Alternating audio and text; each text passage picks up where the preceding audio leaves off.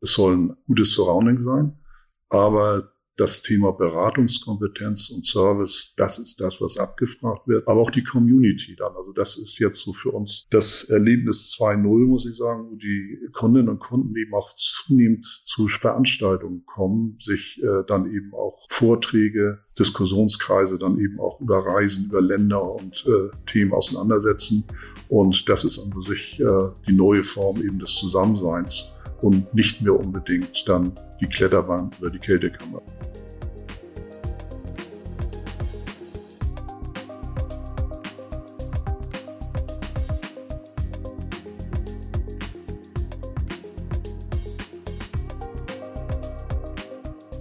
Heute durfte ich wieder einen ganz besonderen Gast an der Handelbar begrüßen.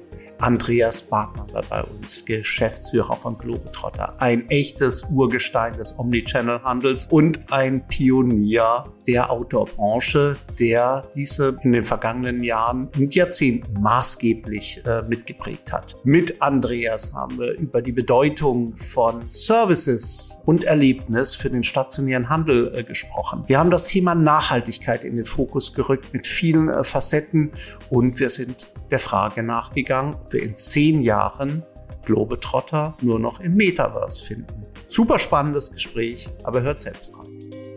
Handelbar. Der Podcast des IFH Köln. Wir schenken Brancheninsights ein.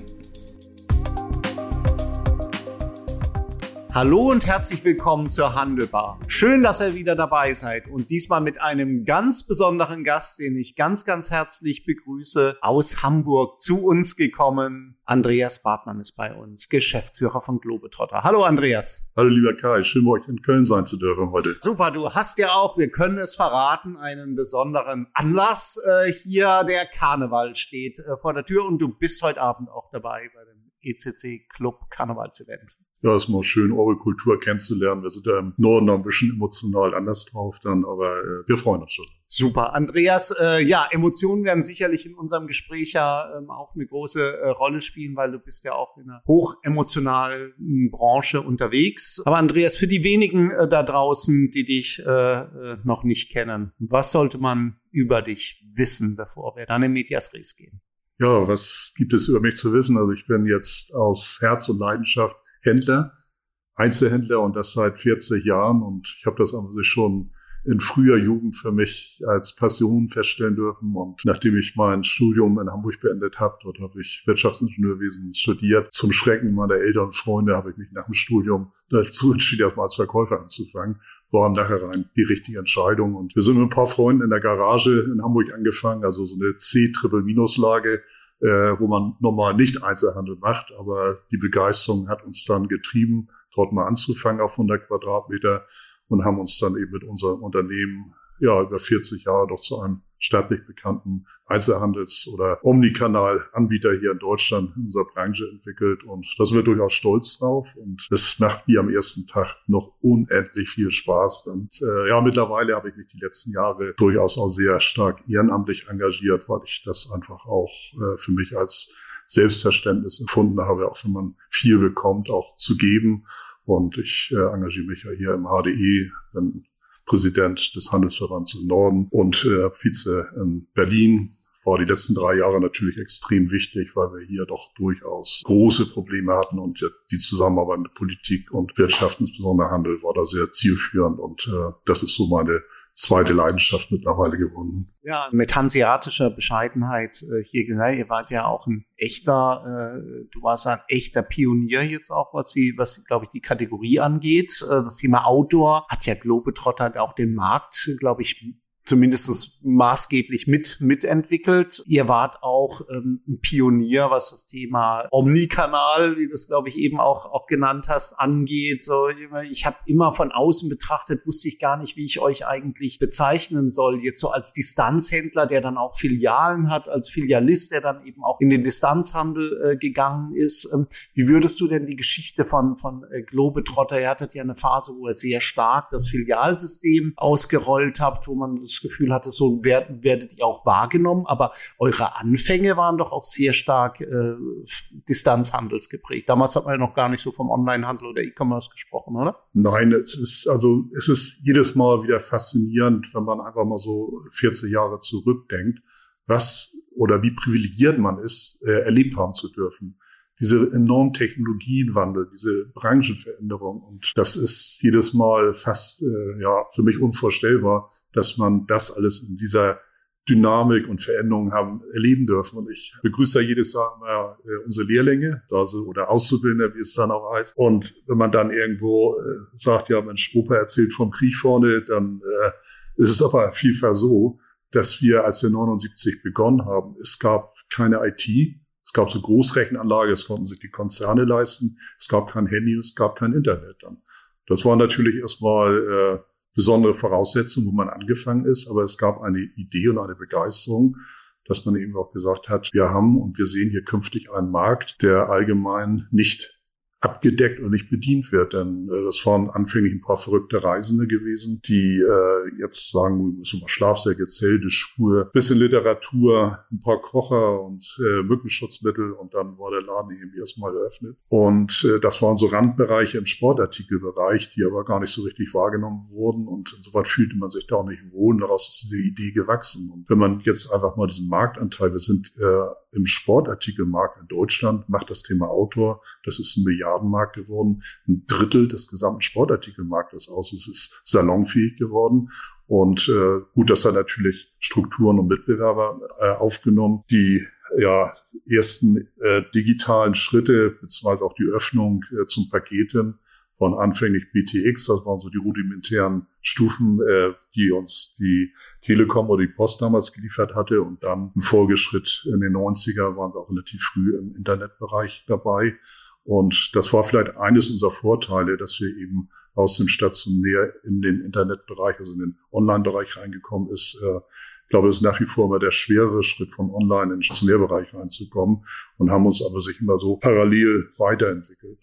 Und ich bin mittlerweile auch so, ich möchte einfach über dieses Thema On- und Offline gar nicht mehr differenzieren. Wir können es auch gar nicht mehr differenzieren, weil der Kunde mittlerweile so vernetzt und äh, breit denkt, dass wir stationär ganz, ganz viele Kunden aus dem Online-Bereich gewinnen, die den Zugang erstmal zu uns stationär finden.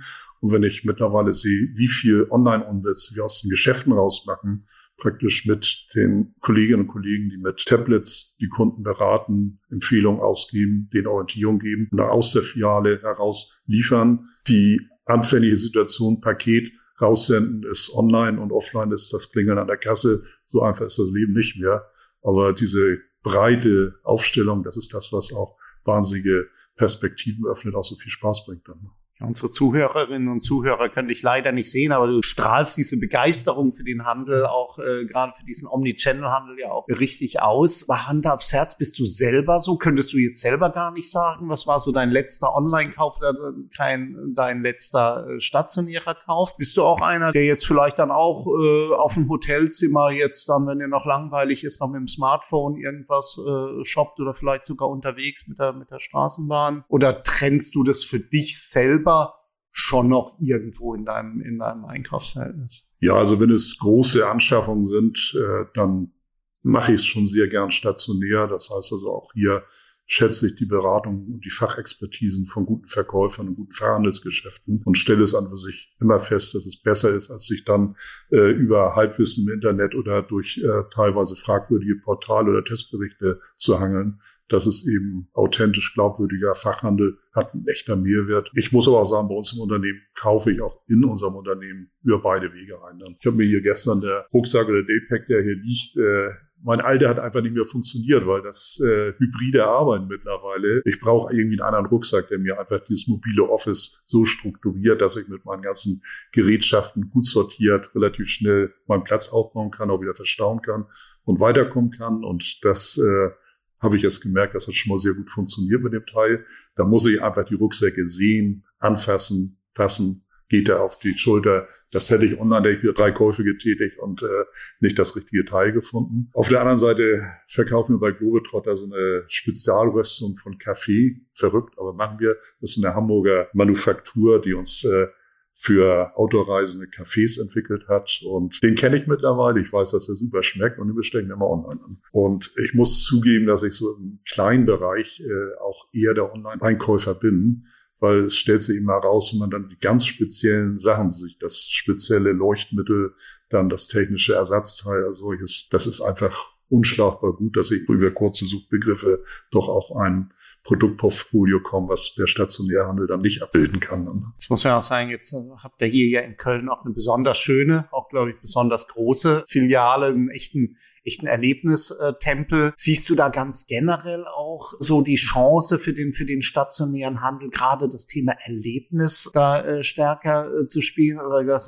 wird manchmal auch überbewertet von, von Experten von der, von der Seitenlinie. Am Ende des Tages ist es dir ja wichtiger, dass der, dass der Rucksack, den du da hier so schön stehen hast, dass der einfach funktional ist, dass er genau die richtigen Sortiermechanismen äh, hier dann auch, auch hat. Und äh, da ist vielleicht eher Beratung der, der Punkt gebe ich dir absolut recht. Und da ist einfach auch in den letzten Jahrzehnten eine Änderung herbeigeführt worden. Als wir mit den großen, äh, ja, sogenannten Erlebnisstores angefangen, also dass wir sehr viel Action-Event, Erlebnisflächen generiert haben. Das fing an mit Kältekammer, mit Regenkammer, mit Windkammer, dann eben auch mit Kletterwänden. Das sind sehr kostenintensive, auch sehr starre Systeme, die man einmal hinbaut und dann so gut wie nicht verändern kann und wegbekommt. Und das war früher was Neues, das war interessant und äh, die Kunden haben es einfach auch honoriert und toll gefunden.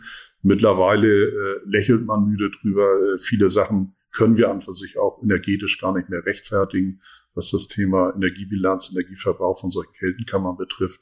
Und wir haben uns einfach auch schon seit Jahren ein wenig davon verabschiedet und haben eben auch festgestellt, dass der Anlass ins Geschäft zu kommen, gut, Aufenthaltsqualität sollte da sein, man soll sich wohlfühlen und äh, es soll ein gutes Surrounding sein. Aber das Thema Beratungskompetenz und Service, das ist das, was abgefragt wird. Aber auch die Community dann. Also das ist jetzt so für uns das Erlebnis 2.0, muss ich sagen, wo die Kundinnen und Kunden eben auch zunehmend zu Veranstaltungen kommen, sich äh, dann eben auch Vorträge, Diskussionskreise dann eben auch über Reisen, über Länder und äh, Themen auseinandersetzen. Und das ist an sich äh, die neue Form eben des Zusammenseins und nicht mehr unbedingt dann die Kletterbahn oder die Kältekammer dann. Jetzt seid ihr ja in eurer Kategorie äh, sicherlich in den, in den letzten Jahren durch die Corona-Einschränkungen ja in doppelter Weise jetzt auch äh, beeinflusst gewesen. Zum einen im Omnichannel-System, wenn stationäre äh, Geschäfte nicht mehr nicht oder nicht so einfach aufgesucht werden können, ist das ja schon mal ein Punkt. Und dann war es ja doch so, die Reisebranche war ja ganz besonders äh, betroffen. Äh, Globetrotter gab es vielleicht auch weniger als in den Vorjahren. Ähm, dann kannst du so, so, so, so die Kernpunkte, die, die euch so bewegt haben, so die, die letzten äh, zweieinhalb Jahre mal so skizzieren. Also das war ja für uns alle im Handel ein echter Tiefschlag gewesen und auch eine Thematik, äh, die kannte keiner. Und es war für alle Seiten, ob es Wirtschaft, Politik, Gesellschaft, jeder hat dann irgendwo gesagt, wie geht's denn weiter und wie funktioniert das Ganze dann? Und äh, dass man plötzlich vor einer Situation stand, den, das Geschäft von heute auf morgen nicht aufsperren zu dürfen, das waren teilweise Vorankündigungen von ein, zwei Tagen nur dass man auch äh, einen Kollegen sagt, jetzt bleiben wir erstmal zu Hause, wenn du wiederkommen darfst, kann ich nicht sagen, war natürlich äh, auch wirtschaftlich und planerisch äh, ein Super-GAU gewesen. Man hat eingekauft, man hat geplant, es war alles da, nur der Absatz war nicht so möglich, wie man es gedacht hatte. Und hier waren wir natürlich auch jetzt als Omnikanalanbieter äh, sicherlich ein bisschen ein Vorteil, aber auch nur ein bisschen, weil selbst Zuwächse von 100, 200 Prozent im Onlinehandel, was teilweise über Wochen und Monate der einzige Weg war, an die Ware zu kommen, äh, für die Leute, die Interesse hatten, nicht eine Schließung eines Ladens kompensiert hat. Und ich bin natürlich dankbar, in diesem Land leben zu können, wo wir einfach auch wirtschaftliche Unterstützung hatten. Das ist keine Selbstverständlichkeit. Ich nenne nur mal das Thema Kurzarbeitergeld, ich nenne das Thema Überbrückungshilfen. Das hat schon viele denn Hals gerettet, dann, um auch weiterzumachen. Wohl wissen, dass wir auch viel tragen mussten. Aber in dieser Phase, dieses Auf und Zu, ich hätte es nicht unbedingt gebraucht, aber es ist auch eine spannende Erfahrung, die da entstanden ist, wie sich plötzlich Konsum und Kaufverhalten geändert hat. Also ich glaube, in den meisten Deutschen steckt irgendwie so ein Urprepper drin, der einfach auch meint, sich dann eben auch für alles wappnen zu müssen. Es sind eben Segmente und Sortimente in die Höhe geschossen, äh, die nur noch bedingt äh, bedienbar waren. Ich dann so das Thema Kocher und Gaskartuschen und Schlafsäcken dann und äh, Wasserentkeimungstabletten. Also so dieses äh, autarke äh, Überleben, äh, links und rechts alles zusammenbricht. Und äh, da entstand plötzlich eine Situation, die wir so auch nicht kannten, dass eben über lange Zeit Nachfrage zu Produkten deutlich höher war als das Angebot. Und das war natürlich im Sourcing und für die Einkäufer eine riesige Herausforderung, immer dann doch noch was zu bekommen. Auf der anderen Seite sind natürlich Sachen total liegen geblieben, wenn man so das Thema Fernreisen sagt, das was eben gar nicht mehr stattgefunden hatte, äh, wo einfach diese Produktsegmente dann nicht mehr nachgefragt waren, aber auch die Menschen plötzlich die Natur vor der Tür entdeckt haben. Und das hat uns sicherlich dann auch äh, wieder geholfen, dass dieses veränderte Reiseverhalten, also dieses Glamping, äh, einfach auch mit der Familie, einfach mal mit dem, mit dem Zelt, mit dem Reisebus, Caravaning, das ist ja alles durch die Decke gegangen. Dann eben auch mal an die Ostsee zu fahren oder in die Alpen oder ins Wieserbergland und zu sagen, das ist doch auch schön hier, die Nähe entdeckt haben und dort plötzlich ganz andere Produkte, Sortimente gelaufen sind, aber es ist gekauft worden. Und äh, ich habe an sich immer die Kolleginnen und Kollegen immer äh, gesagt, Mensch, ihr mit eurer Festtagsmode und Herrenkleidung mit Schlips und Kragen, Business Closing, das gibt's plötzlich alles nicht mehr. Da haben wir natürlich Glück gehabt, dass wir einiges machen konnten. Und da sind wir natürlich jetzt auch in so einer Phase drin, dass wir feststellen, das Reisen stützt natürlich enorm. Und trotz der ganzen Anspannung der Wirtschaft und der Änderung haben die Menschen in der Tour und das Draußensein für sich entdeckt und da profitieren wir im Moment auch relativ stark. Und äh, was mich wirklich auch überrascht hat in den letzten Monaten, dieses Zurückkommen der Fernreise. Da haben wir auch komplett falsch gelegen. Man kommt ja in so einen Rhythmus rein, das sind wieder die neuen Sortimente. Aber plötzlich ging es dann auch wieder nach Südostasien, es ging dann wieder nach äh, Australien. Man fuhr wieder in wärmere Regionen das war geöffnet und die Leute haben gegiert danach dann noch. Und äh, wir haben im Winter Sandalen und wir haben Reise- und Tropenkleidung verkauft, was vorher völlig undenkbar sind. Und das ist aber auch das Spannende, dass man nicht in diesen alten, vorgedachten Einkaufs- und Sortimentskanälen läuft, sondern dass praktisch jedes Jahr, jede Saison eine neue Herausforderung ist die Zyklen werden ja auch, der Veränderungen werden ja auch immer kürzer. Gerade gedacht, wir haben vielleicht die eine Krise, haben wir ja schon letztes Jahr um die Zeit äh, gehofft, äh, so halbwegs äh, überstanden jetzt mit, mit Corona. Dann kam die Auswirkungen Ukraine-Krieg, ähm, die, die Unsicherheit bei den Konsumenten, die hätte ja durchaus auch die Arbeitshypothese gut geschützt. Die Leute bleiben erstmal vorsichtig, die wollen nicht äh, so weit äh, wegfahren, die schauen auf ihr Budget. Auch Nachhaltigkeit könnte ja ein Punkt sein, sagen, eigentlich eigentlich würden wir doch erwarten, äh, dass wir vielleicht jetzt weniger Fernreisen machen, vielleicht dass wir auch weniger Skifahren. Aber wir fallen schon bei vielen Themen doch wieder in bewährte Muster oder in, auch in das, was wir vermisst haben vielleicht. Merkt ihr auch so diesen, diesen klassischen Nachholeffekt, dann jetzt müsste der eigentlich wieder mehr Moskitonetze verkauft haben, so als bevor wir die Leute nach zwei Jahren endlich wieder Fernreise und äh, Mensch, wo sind denn die ganzen Ausrüstungen äh, hier irgendwo Speicher weg, wo auch immer? Merkt ihr so einen Nachholeffekt? Ja, also den haben wir ja schon die letzten zwei, drei Jahre gemerkt. Das waren ja immer diese Strohfeuer, die auch nach diesen Schließungsphasen dann waren, als die Geschäfte dann eben zu hatten. Plötzlich durfte man wieder aufmachen und da war also es war brechend voll und die Leute haben gesagt, ich möchte wieder in die Geschäfte, ich möchte einkaufen und ich möchte mir auch was leisten. Ich reise zwar anders, ich kaufe anders, aber sie sind immer wieder zurückgekommen und äh, wir haben jetzt an sich schon einfach ein nachhaltigeres, äh, verändertes aber auch positives Einkaufsverhalten in unserer Branche. Und wir reflektieren das auch so ein bisschen auch aus anderen Bereichen heraus, wenn man das Thema Flugreisen allgemein, ich kann das ja unter Nachhaltigkeitsaspekten gut und schlecht heißen, aber das muss jeder für sich dann letztendlich entscheiden. Aber die Flugplätze sind brechend voll. Die Reiseveranstalter sind ausgebucht, dann manche äh, Kreuzfahrten sind ausgebucht. Also im Moment ist so eine Sache, dass man sagt, wenn es schon schlimm ist und schwer ist, das wissen auch alle, aber ich gönne mir zumindest noch mal meine Auszeit.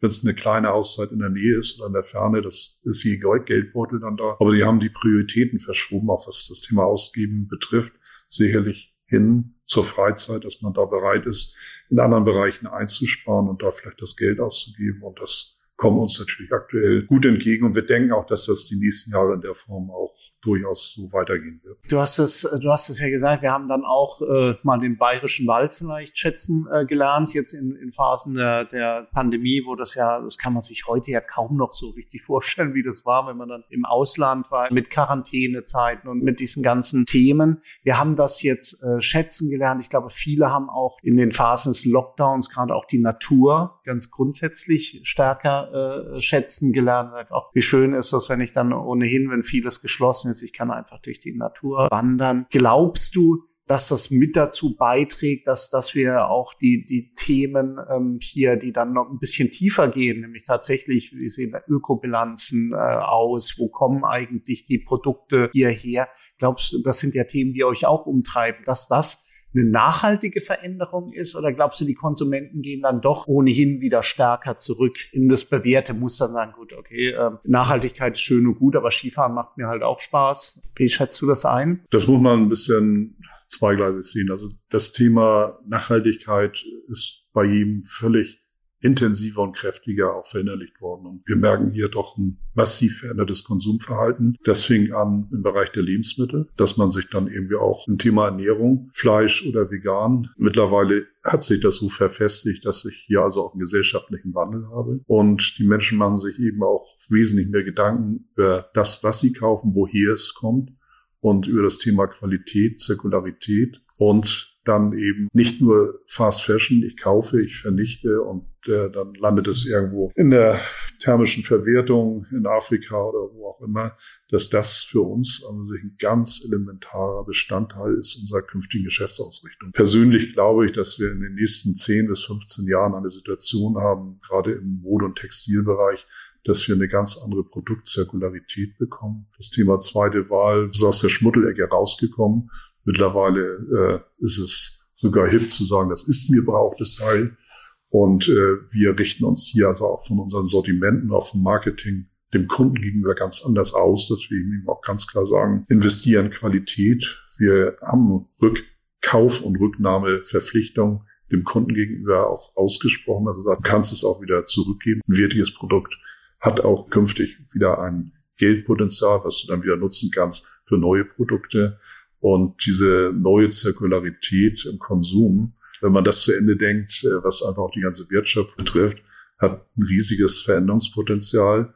Aber auch das ist für mich einfach auch ein Schritt äh, der neuen Einkaufslandschaft von morgen. Und äh, ich glaube, wir stehen hier wirklich vor einem neuen Zeitalter im, im Handel und der Ausrichtung eben auch, wie man wieder auch Menschen begeistern kann, in die Geschäfte zu kommen und auch miteinander zu kommunizieren. Und das äh, sehen wir auf dieser Seite ganz intensiv. Äh, ich glaube nicht dran, dass die Bereitschaft jetzt da ist, weniger Auto zu fahren. Ja, einige oder auch zu sagen, ich fliege weniger. Aber wenn man das schon mal erreicht, dass man auf der Konsumseite deutlich sich ändert, haben wir in der Gesamtsumme schon einen großen Beitrag geleistet, auch in puncto der Umweltbilanz. Ne? Man sieht, du bist ein guter Kenner auch unserer Studien, die genau das bestätigen, was du hier auch gesagt hast, diese Entwicklung hier bei Bio-Lebensmittel beispielsweise, wo wir jetzt von einem Markt von über 16 Milliarden Euro in Deutschland reden, da sehen wir, dass ja wahnsinnig viel dann auch passiert ist. Wir sehen auch das Thema jetzt Secondhand in, in ja sehr vielen Segmenten, äh, von Kleidung bis äh, Consumer Electronics. Und wir sehen auch, dass Unternehmen das ja dann auch mit spezifischen Geschäftsmodellen ja ähm, aufgreifen. Kollegen von Zalando, wir sind bei Mode äh, beispielsweise mal. Ist es auch ein Thema für euch? Also ich war ja vor zugegebenermaßen äh, einigen Jahren äh, bei euch im Laden, da ging es ums Thema Kratze. Das ist so ein äh, klassisches, äh, äh, klassisches Thema. Da hatte ich dann, äh, ob der Größe des Juniors dann ähm, nach, nach einem Jahr eigentlich schon keine Verwendung mehr für. Wäre ja eigentlich jetzt einmal schöner, ihr hättet jetzt ein Mietmodell beispielsweise angeboten. Denkt ihr da auch an, an solche Themen nach? Also um Kreislaufwirtschaft, sag ich mal, auch für euch selber zu nutzen? Ja, ich glaube, dass von mir ausgeführt hat das Thema Mieten so ein bisschen überholt, weil mhm. wenn der Kunde das Vertrauen hat, dass er diese Kraxe einfach auch in ein, zwei Jahren, wenn es nicht mehr braucht, zu einem guten Preis zurückgeben kann, dann erledigt sich ein Video, weil er auch auf Zeit dann eben dieses Produkt auch für sich genutzt hat und dann eben aus der die er nicht mehr braucht, vielleicht für einen Junior dann einen neuen kleinen ersten Rucksack oder ein paar Schuhe kaufen kann. Hm. Das ist die Form des neuen Konsums, der neuen Zirkularität. Und für uns wird das ein ganz wesentlicher Punkt der Geschäftsausrichtung sein. Und wir sehen es ja auch bei den Kollegen in der Branche, also ob wir jetzt ein Engelhorn oder ein Bräuninger gilt, also die wirklich im Premium-Bereich sind, die sich sehr intensiv einfach auch damit auseinandersetzen und sagen, ja, die Kundin, der Kunde will es haben und äh, selbst auf diesen Flächen äh, ist man nicht mehr so in der dunklen Ecke und sagt, wir machen aus, sondern bringt es tatsächlich nach vorne. Und wenn wir die Fachpresse lesen, es vergeht ja keine Woche, wo sich ein Unternehmen sehr intensiv mit da auseinandersetzt. Und ich bin sehr gespannt, wie die Diskussion jetzt auch mit der Markenartikelindustrie läuft, weil das ja nachgelagert ist. Und wir sind über Jahrzehnte immer so, ja, gelernt, sozialisiert worden.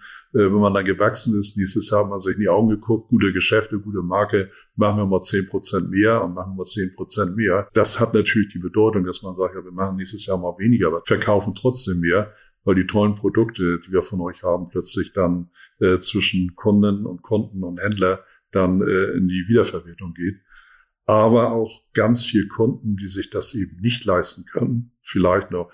Kann ich auch eine Mutter verstehen, die einfach sagt so, pff, das macht's mal angehen, dass die Kinderwinterjacke 100, 150 Euro kostet. Das habe ich das ganze Jahr für mein Kind an Kleidung, an Geld zur Verfügung, dass man aber auch gerade hier über diesen Weg wesentlich günstiger hochwertige Kleidung in den Markt reinbringen kann. Und so weit können dann auch alle daraus gewinnen. Wie auch sehr vielfältiges Thema mit der Nachhaltigkeit, ein ebenfalls sehr facettenreiches Thema, ähm, mit dem ihr euch, glaube ich, ja aus naheliegenden Gründen auch sehr intensiv beschäftigt, ist generell so die Attraktivität von, von Innenstädten, die Attraktivität von entsprechenden Standorten. Wenn ich jetzt hier an, an Köln denke, du hast genau ja begonnen jetzt mit dem Triple-C-Standort. Ihr habt da in, in Köln natürlich einen Premium-Standort äh, in einer, in einer entsprechenden Größe auch. Ähm, der lebt ja auch von, von äh, viel Frequenz. Wie siehst du das ganz äh, generell? Mal, ist der Handel überhaupt noch in der Lage, alleine diese Frequenzen zu stemmen oder benötigt er nicht auch ein entsprechendes Umfeld, Gastronomie, Services, Dienstleistungen, damit Kunden überhaupt noch sagen, gut, okay, dann stehe ich doch mal vom Sofa auf, lege das Tablet zur Seite und, und fahre in die Innenstadt? Oder schafft man es doch mit guten Konzepten, mit Leuchtturmkonzepten, ähm, auch heute noch im Jahr 2023, also auch aus eigener Kraft als Händler? Ja, aus unserer Perspektive im ersten Moment, wir haben ja auch Geschäfte in Ziellagen und das ist immer so diese große kaufmännische Entscheidung, kriege ich genug von der Frequenz äh, von den Passanten von der Straße in mein Geschäft und zahle eine sehr hohe Miete oder ist der Kunde tatsächlich bereit, zu mir zu kommen und auch längere Anfahrtswege auch in durchaus schlechterem Umfeld zu generieren. Wir haben bis dato noch nicht die richtige Antwort drauf, ne, weil das funktioniert beides. Vielleicht muss man beides letztendlich auch machen und, und herangehen. Aber wenn ich der Pandemie nicht viel abgewinnen kann, aber die Erkenntnis, wie Kunden und wie Innenstadt tickt, die habe ich mittlerweile gefunden. Und das war tatsächlich in der Phase Ende 20 die Situation, als Gastronomie schließen musste und der Einzelhandel durfte aufmachen. Das war gegen Fall davor, durften beide aufmachen, da waren schon Überschneidungen. Man merkte so bei der ersten Schließungswelle, Gastronomie war nicht da, der Kunde war weg. Das waren teilweise nur so Trivialitäten, ja, ich kann jetzt nirgendwo mehr auf Toilette gehen, ich kann mich mit keinem mehr treffen, mit meiner Freundin, ich kann Kaffee mehr trinken. Und äh, der Handel, der innerstädtische Handel funktioniert ohne Gastronomie überhaupt nicht. Diese enorme Zweckgemeinschaft. Und da zählt für mich nicht nur das Thema Gastronomie, das Thema Kultur. Das ist einfach ein Gesamtkomplex von Aufenthaltsqualität und äh, das brauche ich auch nicht mehr mit wissenschaftlichen Studien und Erhebungen. Das haben die Kunden haben längst die Antwort gegeben. Und wenn ein Faktor dort schlecht ist und nicht fehlt, dann funktioniert der andere Teil auch nicht. Und das hat also auch die letzten Jahre dazu beigetragen, dass man sich wesentlich mehr miteinander unterhalten hat und äh, auch die entsprechenden Akteure gemeinsam Themen bei der Politik und auch insbesondere bei der Innenstadtpolitik, äh, im City Management dann und Marketing artikuliert haben. Und äh, das war ja teilweise so ein alt, ja, also der Einzelhandel war sehr hochnäsig gewesen, hat gesagt, wenn wir nicht mehr da sind, ist die Innenstadt tot. Äh, wir sicherlich brauchen wir den Einzelhandel. Aber mittlerweile sind wir alle zusammen und ich glaube, das ist also auch die ganz entscheidende Klammer eben auch in der Innenstadtplanung, mal abgesehen von den das, was drin passiert, aber dass wir nur gemeinsam einfach auch attraktiv für Menschen, für Passanten sind, auch in die Stadt zu kommen. Ja. früher hat man ja auch immer so, äh, so schön gesagt, Einzelhandel kommt von Einzelhandeln. Äh, die Zeiten sind lange vorbei, aber ihr habt ja in, in wie vielen Städten habt ihr aktuell äh, ihr Standorte? 22. 22, äh, 22 Städten. Du wirst ja sehr unterschiedliche Rahmenbedingungen da vor Ort äh, vorfinden. Wie zufrieden bist du da insgesamt mit der Geschwindigkeit von Veränderungen vor Ort? Wir haben manchmal so von außen das Gefühl, wir begleiten es ja nicht nur mit Studien, sondern sind ja auch bei verschiedensten äh, Projekten da vor Ort involviert. Diese alte Weisheit mit den Köchen und dem Brei gilt hier ähm, häufig auch. Und du hast immer so diese Gefahr, zum Schluss macht man doch das mit den Fähnchen, also das ist der kleinste gemeinsame Nenner. Wie empfindest du, sind wir da schon weiter? Ist es zu skeptisch, das Bild? Haben wir schon die richtige Geschwindigkeit äh, von, von Umsetzung? Oder sind wir noch äh, an, zumindest an einigen Standorten eher noch mit der Analyse und äh, Schmieden der Koalition der Willigen äh, beschäftigt? Naja gut, das Thema Schnelligkeit ist die letzten Monate ja in aller Munde und ganz vorne war es durch die LNG-Terminals getrieben und plötzlich hat die Politik gemerkt, äh, wenn sie was bewegen kann und bewegen tut, was dann auch alles erreicht werden kann. Und ich glaube, dass wir hier hoffentlich langsam eine Situation herbeibekommen, und wir haben nie ein Erkenntnisproblem gehabt. Wir haben immer ein Umsetzungsproblem aufgrund der Schnelligkeit gehabt. Dann. Und äh, die Rahmenbedingungen, der Zeitgeist und die Anforderungen lässt es aber nicht mehr zu, dass wir jahrelang über Themen diskutieren und nicht mehr durchsetzen. Ich möchte nur mal ein Beispiel, worauf was sehr exemplarisch dafür spricht, ist in der Hamburger Innenstadt die Entwicklung des Überseequartiers äh, wo praktisch eine zweite Innenstadt entsteht mit 20 Prozent der gesamten Innenstadtfläche nochmal neu definiert worden ist. Wir haben ja schon seitens äh, der ganzen Akteure und der äh, Fachverbände Einzelhandel und der Kammern 2004 das Problem artikuliert und das war wir sind jetzt 20 Jahre zurück da ne, und haben gesagt, das wird passieren. Der Sache müssen wir uns stellen und wir haben auch Lösungsvorschläge angegeben. Wir haben uns nicht verwehrt und haben gesagt, wir können uns nicht über die Entwicklung äh, von Städten äh, verwehren, aber wir müssen zumindest die Spielregeln mit der Politik definieren. Und über diese Themen diskutiert man immer noch.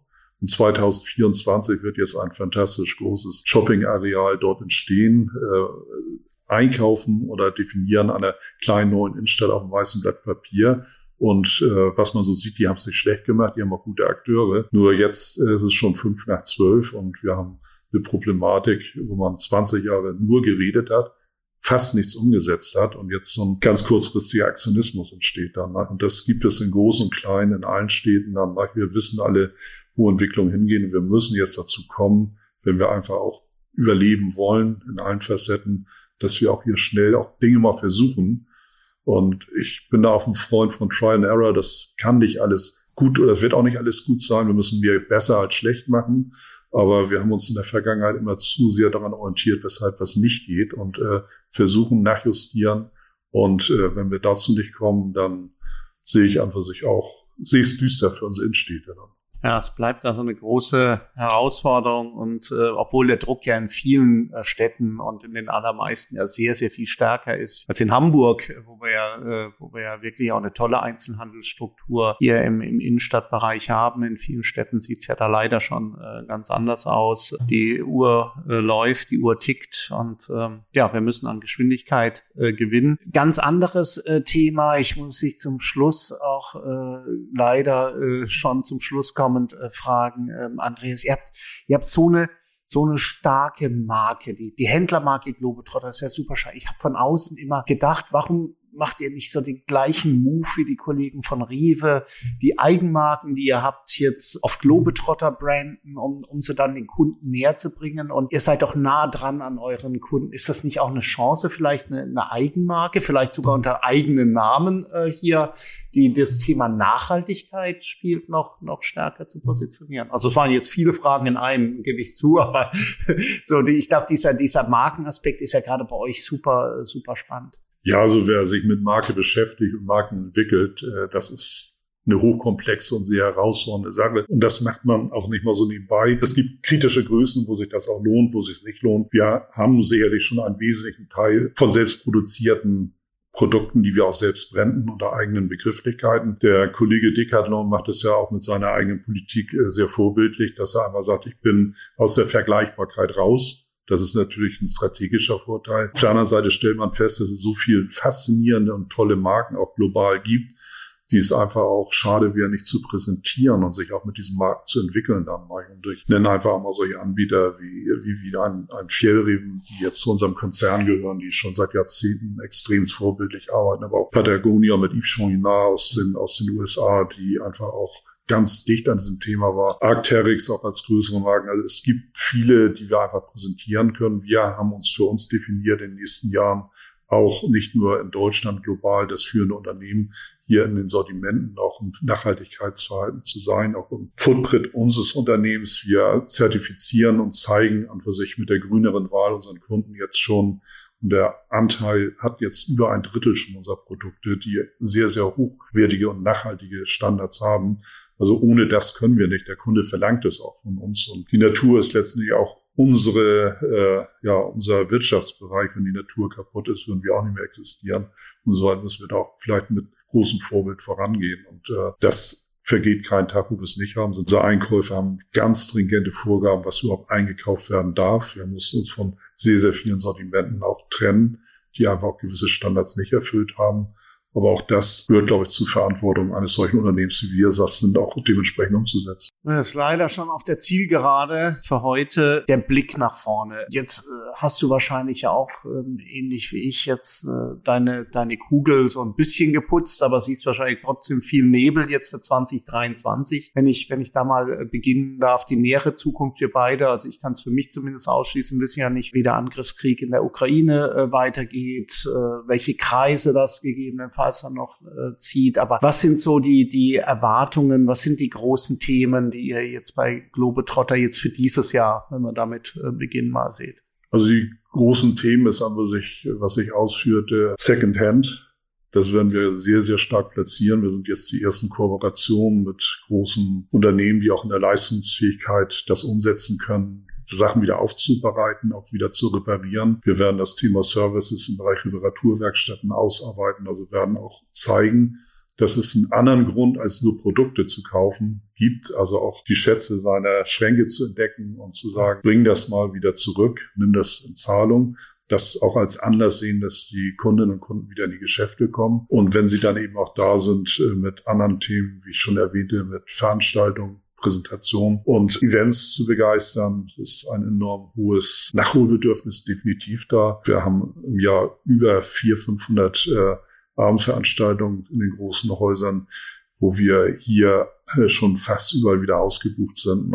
Die agieren danach einfach auch mal wieder sozial zusammen zu sein. Und das, darauf werden wir uns jetzt sehr, sehr stark stürzen und stützen, dass wir also hier auch die Frequenz wieder in die Geschäfte zurückbekommen. Äh, wir alle wissen, dass die Frequenzen noch unter 2019 liegen.